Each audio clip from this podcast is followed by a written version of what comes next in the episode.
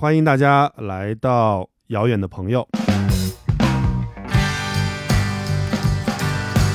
这个就是非常有意思，我没有买这个，这是我去年最后悔的一件事。整个的民航业亏损了三百八十一亿，就是海航随心飞有一个大哥啊，是用了一百零三次。当时大家也不知道说这个东西是六幺八卖一天，还是说以后一直会有，所以当时一下它那个入口就挤爆了。那今天呢是遥远一个人作为主播代班，那同时呢我们也请到了，其实是我们团队里的啊百元型的主理人，那也是呃未来我们遥远的朋友会定期出现的啊我们的朋友叫格雷斯唐唐总，我们先掌声欢迎一下唐总。大家好，我是格雷斯。嗯，好，在今天正式节目开始之前呢，我还是要跟大家介绍一下遥远的朋友。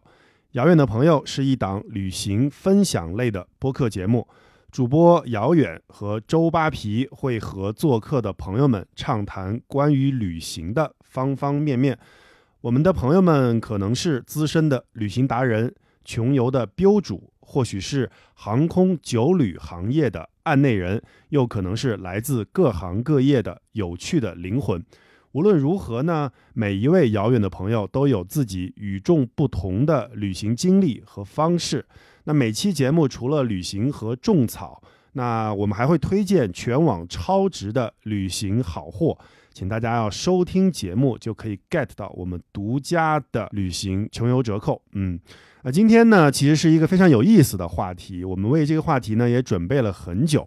是什么话题呢？我想跟大家聊一下，就是叫做随心飞。啊，我相信很多人听到这三个字的时候呢，都会有一种独特的感觉浮上心头。因为随心飞呢，本身是因为疫情啊，各大航空公司的一个自救的一个行为、一个产品，结果在去年，包括到今年的上半年，成为了一个在呃旅行行业非常热门的一个话题。有些人因为随心飞呢，去了真的很多地方。那有些人呢，也是在想的这个随心飞到底有什么好处。但是告诉大家一个，啊，稍微有一点点伤感的消息，就是其实随心飞现在已经结束了，是吧，格雷斯？对，已经是。其实绝大多数就是时间节点是六月三十号这一天，基本上可能百分之九十五吧，或者更更更高比例以上的随心飞都已经结束了。对，那所以呢，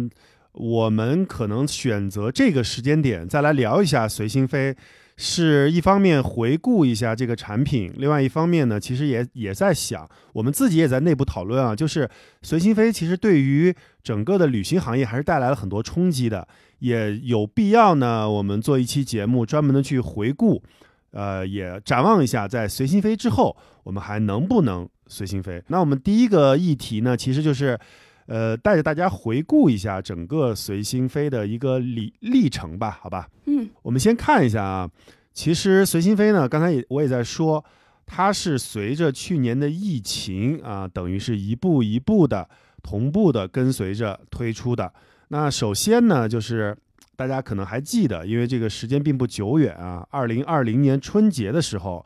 呃，武汉的疫情爆发。那一月二十三号呢，整个的武汉封城。那从一月二十三号开始，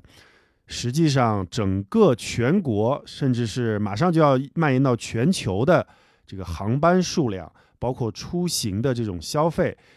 开始断崖式的下跌。那个时候你还记不记得格雷斯？就是所有的 OTA，呃，除了穷游以外，也包括什么携程啊、马蜂窝啊，很多很多。就大家最忙的一件事就是什么？就是退票和 退各种各样的预订。对，穷穷游也退也退，就是大家都是宣陆随着国务院的这个宣布嘛，然后后面就是陆续大家都会给一个给出一个免费退款的这么一个无责退款的这么一个条例，大家都会去做。嗯，对，呃，其实这个打击是非常大的，因为。大家知道，就是每年有两次出行的最高峰的时间。那当然，一个是十一黄金周，另外一个呢，就是呃寒假时期的春节的七天连休。其实很多人啊，在春节的假期都是在去年的双十一或者十月、十一月的时候就已经把航班和旅程都订好了。那因为疫情的原因，其实也都是紧急的改变了自己的出行时间和出行计划。那我们继续捋一下这个时间啊，一月二十七号，呃，国务院宣布春节假期延长到二月二号。啊，其实这个虽然假期延长到二月二号，但是以我个人的经历，当时我是在呃北京啊，我已经很快的就回到了北京，因为我以我的经验，我觉得可能可能会后面就有封城的这个结果。格雷斯当时是在哪儿？在上海是吧？没有没有，我在北京。本来是春节后面几天可能要去上海，后来就也没去成。对，对，然后就开始了，其实长达。一个多月吧，有有一个多月的就封城的时间了，对吧？就是各大呃主要城市基本上就封的比较严重了。然后我们再看第一季度啊，我们看一下一些数据啊，在第一季度的时候，中国民航单日飞行的航班次数一度呢跌到正常时期的百分之二十三啊，就是四分之一左右啊。尽管二月下旬民航运输开始逐步恢复。但三月份整个国内航线旅客运输量也就是一千多万，一千五百万不到，那下降了百分之七十，百分之六十九点二左右啊。那第二季度呢就开始慢慢复工了啊，就是三月二十五号，其实是有一个标志性的时间，就是湖北航线啊就开始解封，因为武汉当时是最严重的一个漩涡中心区嘛，那就等于是。呃，最严重。那其实湖湖北开始解封，也就相当于就是慢慢慢慢的，大家的这个对于疫情，对于不是对于旅行啊，对于飞行，对于长途，呃，跨省啊、跨市之间的这种来回的流动呢，就慢慢慢慢开始恢复了。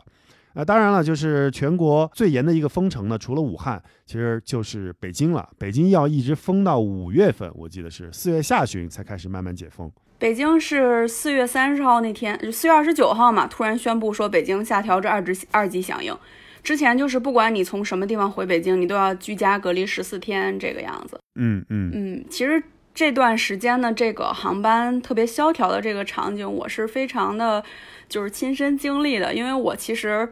怎么说呢？除了一月份春节没有飞之后，就是其实从二月份开始，我就在京沪之间往返。所以其实疫情最严重的这几个月，其实每一月每个月我都有飞。然后其实从当时二月初第一次飞的时候，我的前面三个。就在同飞机上，我前三个人，左三个人，右三个人，后三个人，就整个这个区域一个九宫格的区域是没有人的。嗯，但是也是在这个二月、三月、四月这样逐渐的，就是到后来啊，就是大概我飞到第四次的时候，基本上就已经飞机是客满的了，甚至是有超售，然后会把人去升舱升到超精。嗯，然后四月三十号，北京下调至二级响应。其实随着北京下调至二级响应，就代表整个全国。当然，我这里要说啊，除了新疆地区以外，就是基本上疫情的封锁，呃，开始就是基本上就结束了啊，就是这种这像像原来封城的这种方式就结束了，啊，五一就迎来了一个比较小的旅行的一个回潮啊，五一前一周日均是五十七万人次的，就是全国范围内的航线吧，然后五一节日以后呢，是日均七十万人次。国内航班呢恢复到二零一九年的百分之四十的水平。那一季度呢，再给大家说一个数据啊，就是整个的民航业亏损了三百八十一亿啊。二季度整个民航业亏损了三百四十二点五亿。那这个数据啊就很就很有意思啊，就是我不知道大家还记不记得，就是或者是你身边有没有这种啊，比如说空姐呀啊，或者是空乘啊，或者是。呃，机长的人员，反正我们身边是有很多的，就是在这大概四五个月的时间里面，很多这些呃原来的很忙碌的这些航空业的从业者，都是在家 待着，就没有什么事儿干的。嗯，就是其实后面有一次是北京的一个第二波疫情的时候，当时有一个说是机场大巴的司机。他确诊了，然后大家就很惶恐，说他这个人是一个大巴司机，会不会传染很多人？然后后续他们就说，这位大巴司机已经有四个月还是多少个月没有上上过班了，所以没有关系。所以就是说，这个整个机场的这个运量，它是一个就是一下子冰封的这么一个状态。嗯，然后我之前身边有一些这种航空业的朋友啊，纷纷的开始在这几个月里面开始做兼职啊。反正我听到的有这个去送外卖的、开滴滴的，还有转行做瑜伽健身教练的，反正就是 都有一些，就反正总总得找一条出路嘛。哎，但是从这个下半年开始啊，这个随心飞的产品就出来了。呃，第一个随心飞的产品是什么时候出来的？格雷斯，你还记得吗？这个其实是一个东航六幺八的这么一个一个一个活动嘛。其实最开始我也具体不记得是六月十七号它突然出现的，还是六月十八号当天它突然出现的。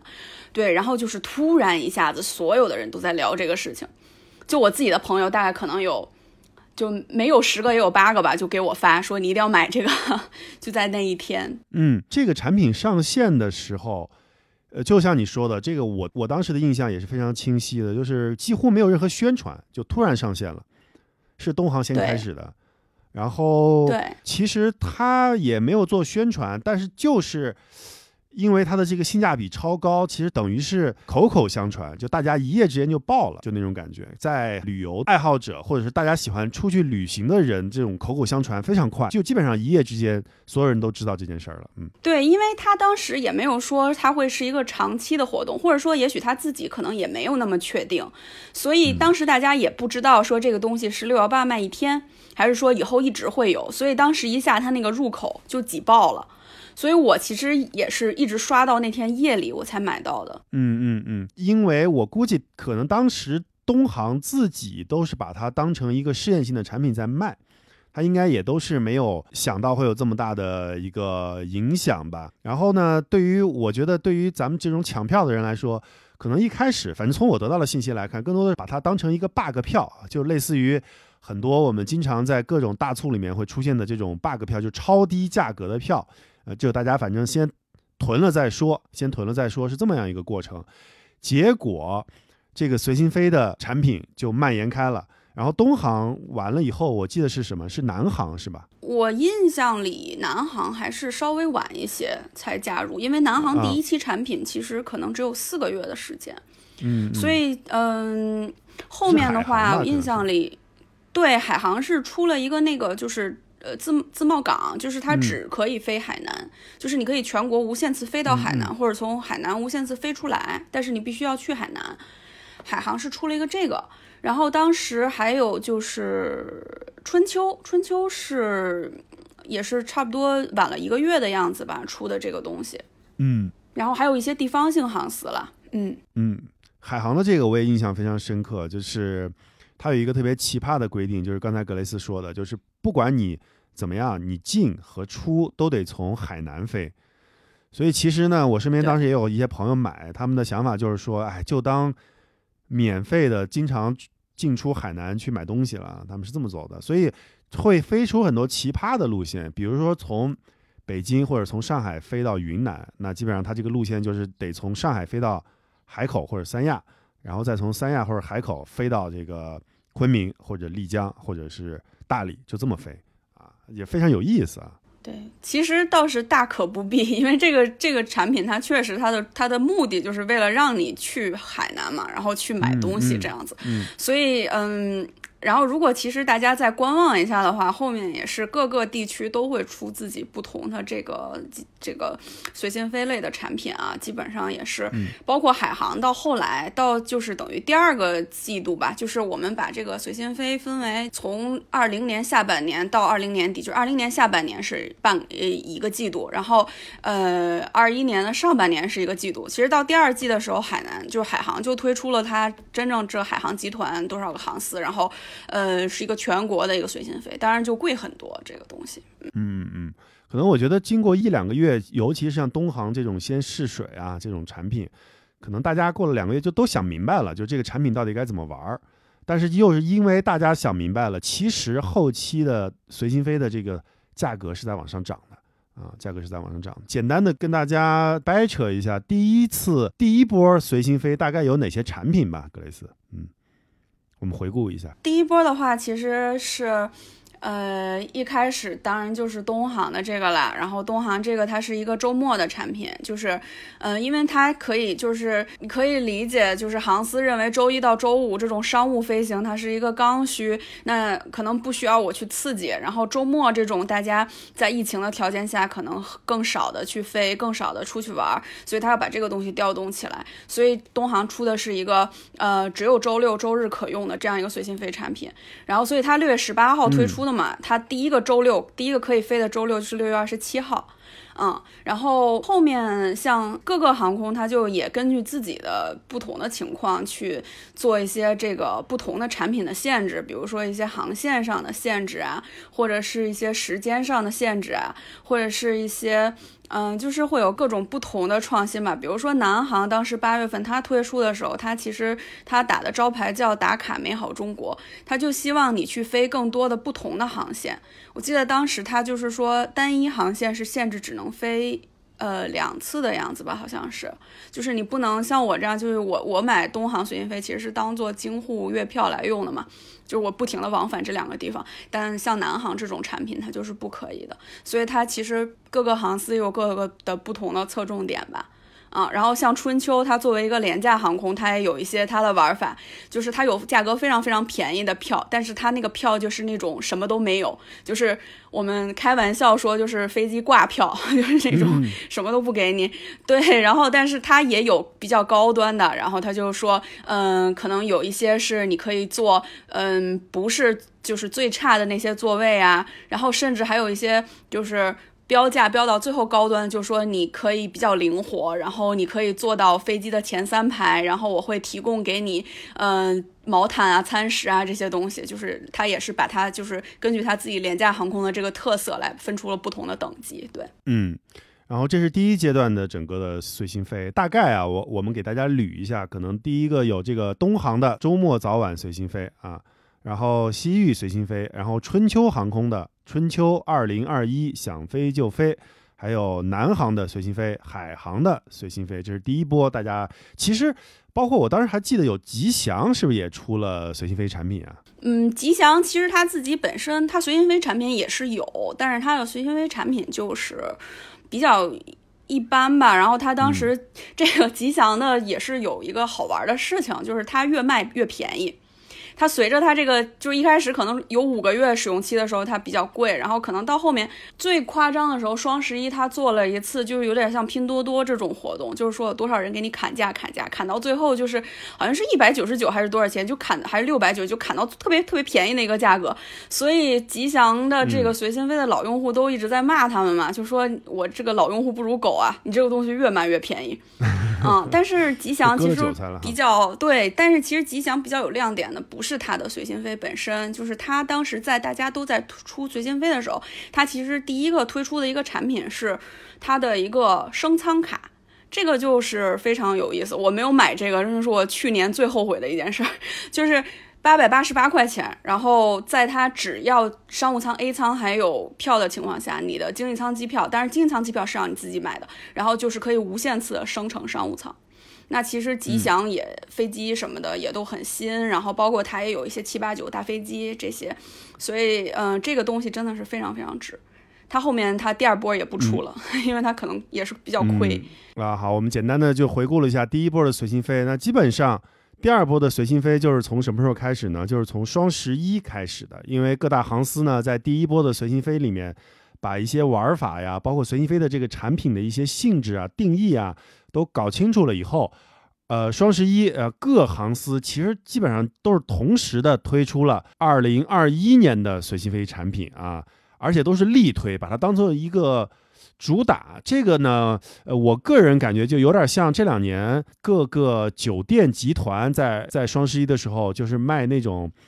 叫什么通兑券儿那种感觉，资金先回笼吧。不管怎么样，就先把资金人圈住啊。对于消费者来说，其实这样的产品呢，我特别喜欢。之前我们录。呃，六幺八的时候，唐总的一个词叫做防御性，呃，叫囤货，对吧？就是你知道你每年大概有呃出行的一些频率的话，你怎么样都要花掉这笔钱，所以你提前的囤。而且旅游产品呢，对于旅游行业来说有一个坏事儿，但是对于消费者来说有一个好事儿，就是你只要不用，就永远都是可以退的。而且现在整个的国家包括平台对这些的政策就会越来越好。是，所以，呃，随心飞呢，在航司的二零二一去年的二二零二一，等于是最主打的一个产品啊。但是所有的价格都比二零版的，就是第一波的随心飞都要小有上涨。而且这一波呢，一般都是用到今年，就是二零二一年的六月三十号，差不多吧。对，然后其实这一波出的时候，航司都有点飘了，因为去年，去年整个暑期到后面，其实到冬天之前吧，国内的疫情状况都是一个非常好的这么一个，就是完全一直在向好，所以他们出第二波的时候，嗯，就是大家心里就可能。呃，就是自己的小九九就会更多一些，包括他们，呃，基本上没有任何一个航司，它的这个使用时间是不屏蔽春运的。大家都想着说我春运要大赚一波，所以这个春运大家就是所有的这个随心飞产品都是说，呃，大概有这么一段时间吧，二月份到三月初这么一段时间是不可以用的，这个都是算好的这个。结果没想到，到第二年春春节的时候，又因为那个疫情反复嘛，然后大家又各地又都是这种非必要不出行，然后鼓励大家留在原地过年这样子。所以其实这个，呃，这个随心飞产品其实当时的屏蔽春节就，嗯，没有那么大的意义。然后以至于后来，我记得是海航吧，就是海航当时到了春运期间发了一个通知，说啊，从现在开始，海航随心飞是可以用在春运的了。就是因为要不然他飞机趴在那儿也是趴在那儿啊，对吧？所以啊，就是也是一个航司在这个过程中都是在不停的探索，说包括大家对这个恢复的情况、对疫情的预估都没有说能做到那么神机妙算。在疫情面前，谁都算不出来。所以你看，这个航司其实，在第二波呃随心飞产品里面，它是把这个消费者心理包括时间点都算的，其实是比第一波要精明很多。但是你仍然逃不过。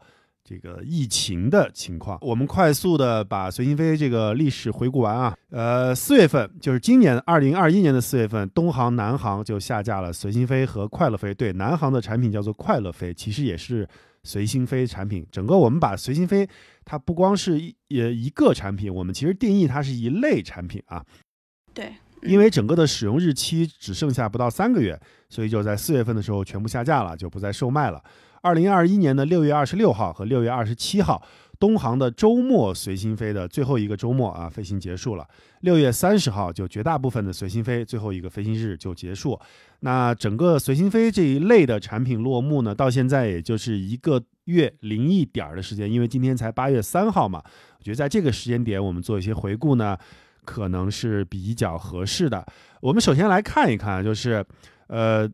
当然，虽然这个产品已经结束了，我们仍然可以回顾一下，就是我们怎么定义这个随心飞是一个好用的随心飞，格雷斯。嗯，首先我觉得说第一点是考虑到它可用的时间吧，嗯，就是一个是说，当然第一点就是说，嗯，它的有效期有多长，它是覆盖半年还是什么样子这样子。然后还有一个就是说，它屏蔽的时段，就像他之前说，比如说我春运就是不可以用这样，或者是，嗯。哦，但是大家还是比较比较那个叫什么？比较厚道吧，没有说屏蔽暑期啊或者什么的。还有就是说，它这个产品可用时间上它是有一些定义的，就是比如说周末随心飞，那你就是只能周末用。然后包括后面那个东航又出的这个早晚随心飞，它就是只有早上八点之前和晚上八点之后能用。所以这些都是你买的时候要考虑到的。像我当时在从二就是二零二零年结束到二零二一年，就是买第二个季度随心飞的时候，我就其实也是。抉择了一下嘛，就是说我后面一年我是要周末飞，还是要说周中的早晚去飞？这个也是要根据自己的情况去那个的，嗯嗯。然后还有就是说它可用航线吧。因为也是随着大家的就是玩法的增多，就不光是像东航最早出的时候，那肯定是它的呃所有的航线都可以去飞。但是后面它就会像东航自己也推出，比如说有什么西域随心飞，就是以西安为呃为中心的一些发散出去的航线，然后还有一些什么大兴随心飞，就是只有大兴进出港可以用的。然后或者是当然也有一些航司它自己本身就是非常区域性的，那那它就是本身它就是一个区域可用的，像祥鹏祥鹏。航空，它其实是一个比较专注于云南吧，所以就如果你有这种在云南玩一个大环线或者什么的，把这个省玩透的这种呃计划的话呢，就是用这个东西也是比较合适。嗯，然后，然后其实嗯、呃特别核心的一个事情是它的这个预定取消的灵活度，因为我像我们。整个随心飞这一年下来以后，我们回顾发现，其实随心飞最厉害的地方，并不在于你可以随心定，而是在于你可以随心退。虽然它并不是说，嗯，我明天不飞了，今天还能退，这种就是没有灵活到这个程度。但是它其实一般来讲都是说，比如说提前七天可以退，或者是提前五天、提前三天可以退这样子。所以就是说，在你不是特别确定自己能不能飞的情况下，我在就是只要我安排好这个时间段，我可以，嗯、就是先去锁一下它的这个航线，因为我每个人可以有三到四条，就是同不同的产品嘛，有三到四条可以同时 hold 得住的航线，所以其实这个可以退这件事情，可以取消，呃，无就是这种。无忧取消这种其实是随心飞产品一个非常非常好用的一个地方。哎，但是这里面我要吐槽一下了，这里面我要吐槽一下，因为可以取消的它是有限度的，我记得好像是三次还是几次啊？三次还是五五次？它是你在，比如说它规定你提前三天取消，那你在提前三天你是可以无限取消，哦，就是你每次都提前三天以上你是可以无限的。嗯，对对对，它会就比如说我三次违规使用，或者我三次 no show 这样子，三次超时取消，它就会把你整个产品取消掉，你就不能再用了。对对对嗯这个是要有一个就是当时注意的地方，然后还有一个最后一个点就是判断随心飞是不是好用，就是开放预定的座位数。呃，这个我记得一开始，尤其是东航的周末随心飞的时候，大家很多人碰到这个问题，就是你订不上啊，因为它开放的这个座位数没有多少。啊，不是，东航是完全开放的，但是东航订不到，可能是它的经济舱，就是因为它是最早一批产品嘛。然后它开放的也是像，因为周末随心飞，你作为一个呃上班族来讲，那我可能只能周六早上走，周日晚上回，要不然我中间玩的时间就太短了，对吧？所以大家都去抢这个早上的早班机，去抢这个周日晚上的晚班，那这个航线就会变得非常。对，就会抢不到。但其实东航它已经算是最厚，就是在这方面上吧，它已经算是最厚道的了。就是你是所见即所得，就是说我的经济舱有多少票，你就可以定多少位置。后面像南航，南航有一个特别经典的、特别模糊的一句话，叫每天开放不少于两万个座位。对对，然后你既不知道这两万个座位是放在哪些航线了，然后你也不知道这两万个座位是指我今天可以订出去两万个座位，还是只说每一个飞行日我可以订出去两万个座位，所以它是一个非常非常模糊的事情。啊，然后还有像什么，我记得海航和吉祥可能都用过这种词，就是说每个航班开放不少于五个座位，就所以就是它是一个非常不透明的事情，这个就是嗯比较值得吐槽的，就是容易你说你完全盯不上。这个就有点智商税了。对对对，像一些更不厚道的航空公司，它就会做，就是我明确的，就是某些特别好的航线，某些我卖的特别好的航线，我就不放了，对，我干脆就屏蔽这些航线。对，就是因为你刚才说的，就是有有一些随心飞，它的规则是模糊的，就导致大家想订的一些热门航线，它在它的规则范围之内是你订不到的，这个是随心飞值得吐槽的一点。啊、最后啊、就是我们刚才说了一下怎么定义什么是好用的随心飞啊，呃，我们快速的过一下，在差不多大半年的时间里面，整个随心飞的一些战绩数据吧，或者也不叫战绩吧，就是随心飞我们得到了一些比较有意思的数据啊，我们俩一块儿来说一下。第一个就是，哎，男性用户在整个的随心飞使用的数呃使用者里面占的比例差不多稍微多一点，百分之五十七点八，女性用户呢是百分之四十二点二。然后八零后的用户是百分之三十七点九，九零后的用户是百分之三十五点八。二零二零版周末随心飞，我们在在这里说的是东航啊，周末随心飞用户中有百 只有百分之十购买了二零二一版的随心飞。那航线总数量是八百九十九条，航班数量是十一万两千四百三十七次。这个数据是东航周末随心飞的总结数据啊。在东航总结出来的数据里面呢，就是热门航线的 top 五是哪个呢？大家可以看一下啊。呃，确实有很多人利用随心飞啊，去了之前自己，其实你飞得越远，你就越省。很多人去了自己原来没有去过的地方，或者是觉得去了很贵的地方啊。你看看 TOP 五，呃，排第五的是广州香格里拉到拉萨的这个航线，排第四的是上海乌鲁木齐到喀什，啊，这都是非常非常非常远的航线啊。然后第三呢是昆明到拉萨，呃，第二是成都到拉萨。第一是上海西安到拉萨，会发现整个 TOP 五的航线啊，都是从东往西走的比较多，基本上都是从东往西走的啊，就可想而知，大家，呃，占便宜都是占在哪儿了？所谓的占便宜啊，这两个词。它这个排名，它其实不是说人数或者什么的排名，它是一个呃随心飞用户占总乘客的百分比，也就是说，它一些就是。做随心飞用户的角度上来看，性价比比较高的一些航线啊，就是一次回本的所谓的这些航线，基本上一架飞机就全都是随心飞用户了。我们我们在最后统计一下，就是一个比较有意思的数据啊，可以跟大家分享一下，就是，呃，就单个乘客谁飞的最多啊？我们当时看的这个数据还是挺有意思的，就是海航随心飞有一个大哥啊，应该都是男的。是用了一百零三次啊，整个他们在随心飞的过程当中飞了一百零三次，这是一个什么样的精神呢？然后南航的快乐飞啊，有比他更厉害，应该也是一大哥用了一百零七次的飞行。然后东航周末随心飞是有一有一大哥用了八十次的飞行，票面价格是十六万，呃，等于我记得他好像是当时自己晒出来说，光省就省了好多钱。嗯。你想啊，它这个东航随心飞，它是售价三千三百二十二，它票面价格飞出十六万，你拿十六万减三千二百三千，就是它三千三百二十二就是它一零头啊，它其实就是省了十六万。但是你反过来想，它飞了，如果它飞了八十次的话，那它光机场建设费一次五十，它就交了四千，嗯，就还是挺吓人的。然后也是省，包括这个，就算买票也得省，就也得交机场建设费。对，而且。东航它是周末，它为什么会比海航和南方航的那个要少？它因为它只有周末可以飞。你想，它半年一共才多少个周末？就是一年五十多周，半年也就二十多个周末，二十多 我飞了八十次。对他，他有的人他是专攻次数的，然后有有的人他是专攻价格的，就是哪个航线贵我就换哪个票。所以这个都是挺好玩的，都是一些民间统计啊，没有官方统计。八十次飞行差不多就是四十个周末，那比你跑的还要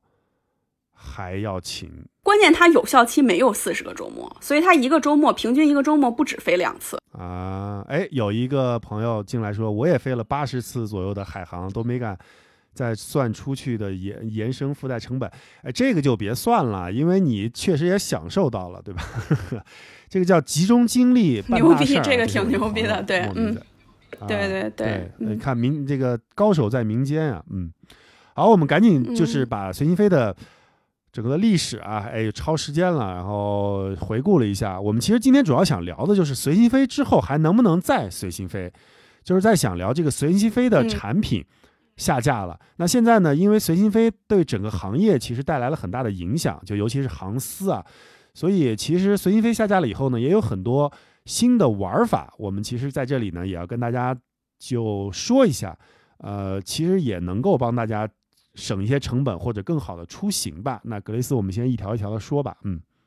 嗯。就其实这个这些衍生产品也是，就是说在随心飞还在线的这么一个时代里，它就是半半生产品吧。因为不同的航司，就是呃东航产品经理脑子跑得快，其他航司他也得跟进啊。他们也在不停的想各种创新产品。那其实最早是有，就是现在大家比较就是可能除了随心飞以外，呃声势最大的一个产品就是所谓的机票盲盒这个东西啊。嗯，它最开始是应该就我观察来讲，我印象里最早是中联航是最早推出的，它那个应该叫什么盲盒旅行家这样子，它就相当于是说，呃，你先交一笔钱，比如说一开始好像只要三百九十八往返，好像是这个样子，然后你先交这个钱之后，这一个月之内或者是两个月之内，我会给你推送四次，然后每次多少个航线。然后有你合适的，你就锁住这个航线，你就飞；没有的话，过了这个月，可能你把这个东西退掉就可以了。后面南航也出了类似的产品，叫奇遇旅行。然后这个一个这个是一个盲盒产品吧，也是现在延续到现在。后来一些 OTA 啊，比如说像我印象里去哪儿，然后携程、飞猪都做过。嗯，但是其实盲盒产品，我觉得我个人啊是觉得航司的大家不妨就航司推出的大家不妨一试，但是呃平台推出的就其实现在它已经呃有点异变为一个拉新裂变的手段。对他其实，呃，我我需要你去拉三个人，拉五个人，然后去帮我就去去给你助力，助力完了以后，他给你开出一条你绝对不可能去做的航线，比如说他会给你开出一个什么哈尔滨到五大连池，就是就对你没有意义，你知道吗？然后。所以这个东西其实，嗯，我是觉得，就是如果大家还是要关注盲盒产品的话，可以就是更去关注这个航司。然后像航司最近一期，我印象里中联航大概是七百多块，南航是八百多块这样子往返。其实你按照现在暑期的价格啊，就是这波疫情开始之前暑期的这个价格，一个人基本上去哪儿往返一趟一千以内是挺难做到的。所以这个东西它的性价比还是还是有的啊。嗯嗯嗯，好，那第二个就是升舱卡，这是吉祥航空推出的选座卡和休息室随心享。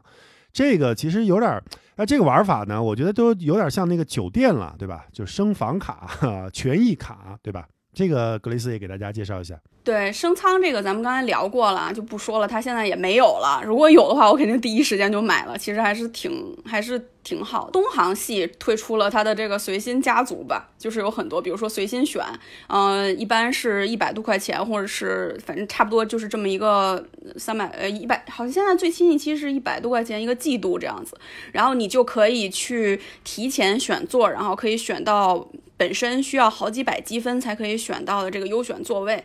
其实他也是说砍了大家的福利，然后再去打包卖掉。但是如果你，嗯，就是我个我个人觉得还是挺好用的啊，就是 虽然不厚道，但是还是挺好用的。嗯，然后他还出过这个周五、周六、周日叫五六七随心享，就是也是一个几百块钱，你可以随便进东航的休息室啊，他。然后我们就开玩笑嘛，因为现在，呃，疫情之后，其实航班上面的服务都是减配的，包括你现在，我不知道大家有没有体会到，就是有没有有没有体验到，就是，呃，现在坐航坐飞机，你想要一条毛毯还挺难的，一般都会告诉你说，现在我们呃经济舱是不配的，或者是只有很少的毛毯，我们会优先提供给小朋友这样子，所以我们就说东航为什么不推出一个毛毛毯随心盖，就是。这种，嗯，其实就是各种产品吧，万物皆可随心这样子。嗯，好，那接下来第三个呢是固定航线的套餐啊，套票，比如说南航的大兴套票，这个就简单快速的跟大家说一下吧。嗯，这个其实可能卖的时间也不是说特别长，它就是一个我只飞这两地，然后它会有一个定价吧，就是一个顾名思义就是一个套票。然后，嗯，其实双十一的时候卖的比较多，就是航司喜欢在平台上做的一种叫次卡。吉祥卖过九百九十九块钱三次经济舱这样子，然后川航也卖过一些，比如说一千九百九十九两次商务舱这种。然后当去年十一月还是十月啊，就是浦东当时有疫情嘛，然后我其实当时东航随心飞换了浦东的机票，我本来是要从浦东飞到三亚的，因为浦东机场就是机场本场啊，它有疫情，所以我就把这个票退了。退了之后呢，我就想去说买一个从虹桥起飞的去三亚的机票，当时机票就都已经单程到一千五左右了。但是我当时有吉祥的这个九百九十九块钱的三次卡，所以我一次回本，你知道吗？就是它划掉你一次，相当于你这一次的成本才三百三十三块钱，嗯就当场买当场就用上了。这个其实还是，而且我觉得次票可能后面，呃。今年六幺八是卖过的，然后后面双十一可能还是会再卖的。嗯，这些玩法它一旦确定下来了，我觉得在一些大促上面应该都会继续的使下去，因为效果都不错。呃，最后一个呢就是国航的青春卡和老年卡，这个我就快速的说一下。国航大哥呢，就是他也是段位比较高，呃，去年到今年等于是从来就没有参加过随心飞的这个这个玩法，他也不玩。但是青春卡和老年卡他们是推出的啊，青春卡这个。但是这个看了以后呢，就是这这个他，你顾名思义啊，就是有是有年龄。坚哥买过，特别香。坚哥还能买，对，坚哥坚哥这个岁数还行，这个这个气我们的坚哥啊。青春卡是二十五岁以下先付四九九啊，之后可以买呃，可以两百或者三百一张的价格购票六次，呃，这种玩法，哎，其实真的现在航司的很多玩法跟酒店，包括跟那个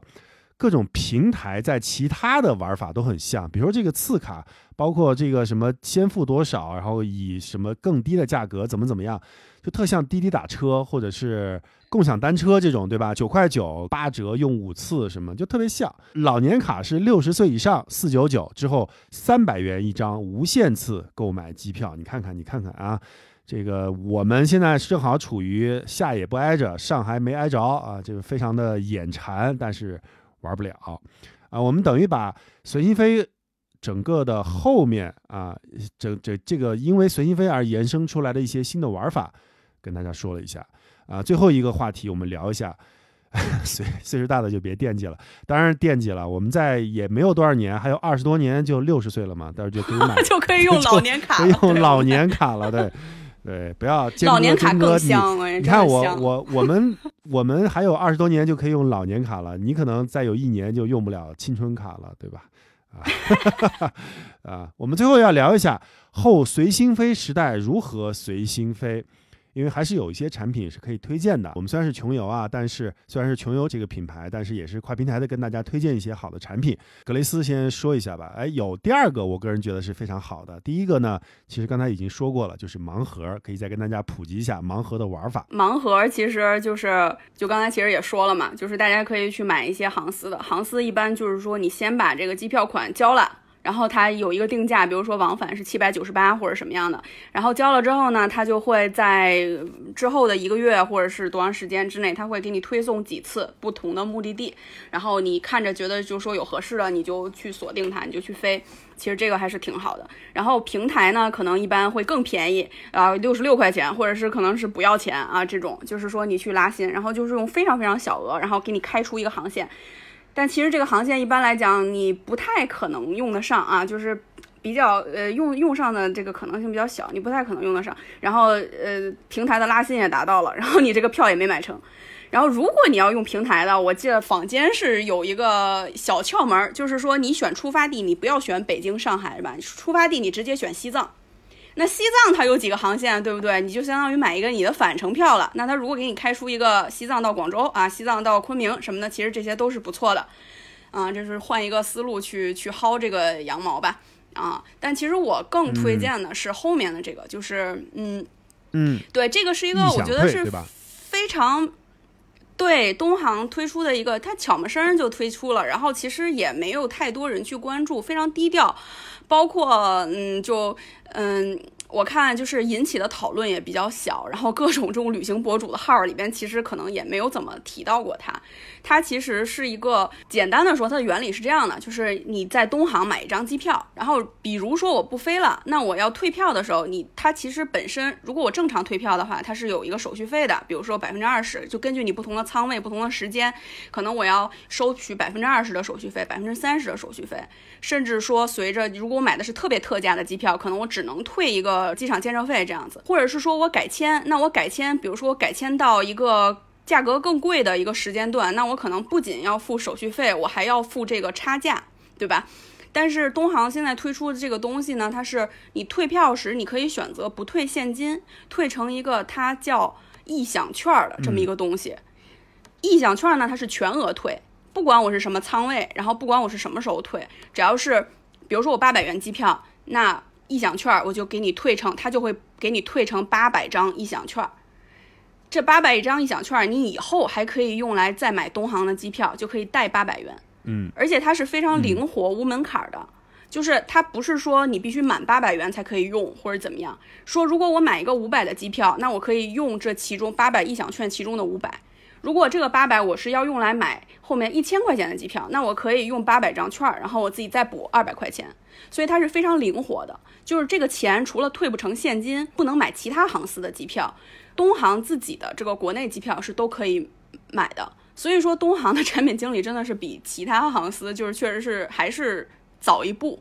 所以他这个想法就是他既把你圈到了他自己嘛，就是说你不再用 OTA 来买票，你直接去找这个航司自己买票，然后把你圈在了他的这个里面。其实这是一个双赢的事情，就是你后续还会买他的票嘛，然后并且他也就是呃，但是呢，你又可以退到更多的钱，你又不会蒙受这个退票改签的损失。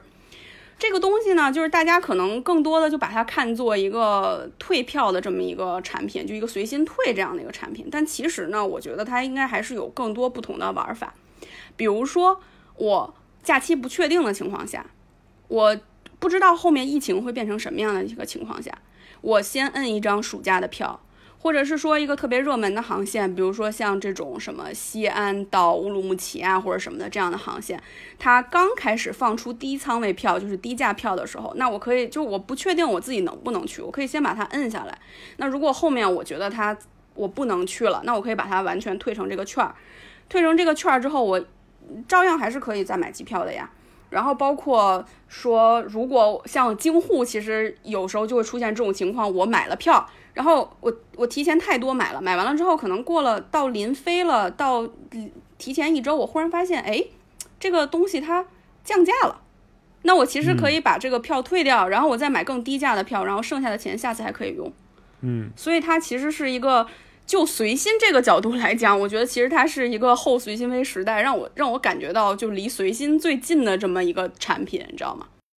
嗯嗯，好。然后最后一个就是海航的自由飞啊，一口价产品。嗯，海航自由飞其实它就是一个一口价产品，它其实它推出了在热一些热门航线上，它推出了一些，比如说北京到广州，然后我这个价格就是卖六百三，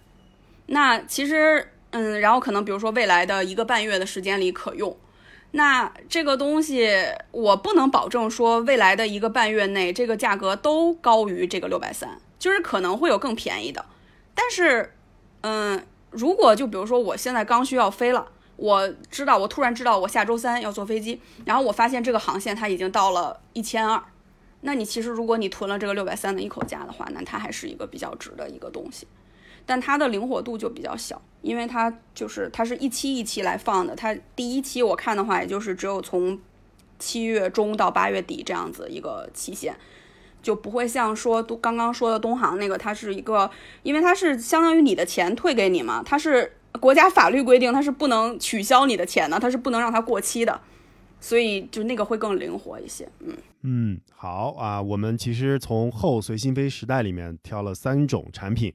也可以让大家呃尽量的随心飞啊，这种随心飞都是打引号的啊，但是这三个产品是可以值得推荐的，也算是这次我们录制的这一期叫随心飞之后还能随心飞吗？给大家一个小福利，希望大家能够呃灵活运用啊，更好的随心飞去更多的地方玩儿啊。这个疫情虽然有反复，但是我们旅行的热度并不会下降。那这期呢，基本上就到这里。我们还是要感谢一下格雷斯唐总，谢谢大家。然后我们还要感谢一下这个坚哥啊，还有包括莫名在流浪啊。我们做这个直播呢，其实也就是一个顺带手的事儿啊，也并不是说想把这个直播做成什么样。但是我们觉得，就是每次能够跟大家呃，跟一些朋友，即使不是在线下见面，能够。在屏幕上，大家聊聊聊天儿，也是一个非常好的事儿。呃，大家好，我是主播遥远，这里是遥远的朋友，一档旅行分享类的播客节目。那这期随心飞后，我们还能随心飞吗？这期节目就到这里，我们下期再见，拜拜，拜拜。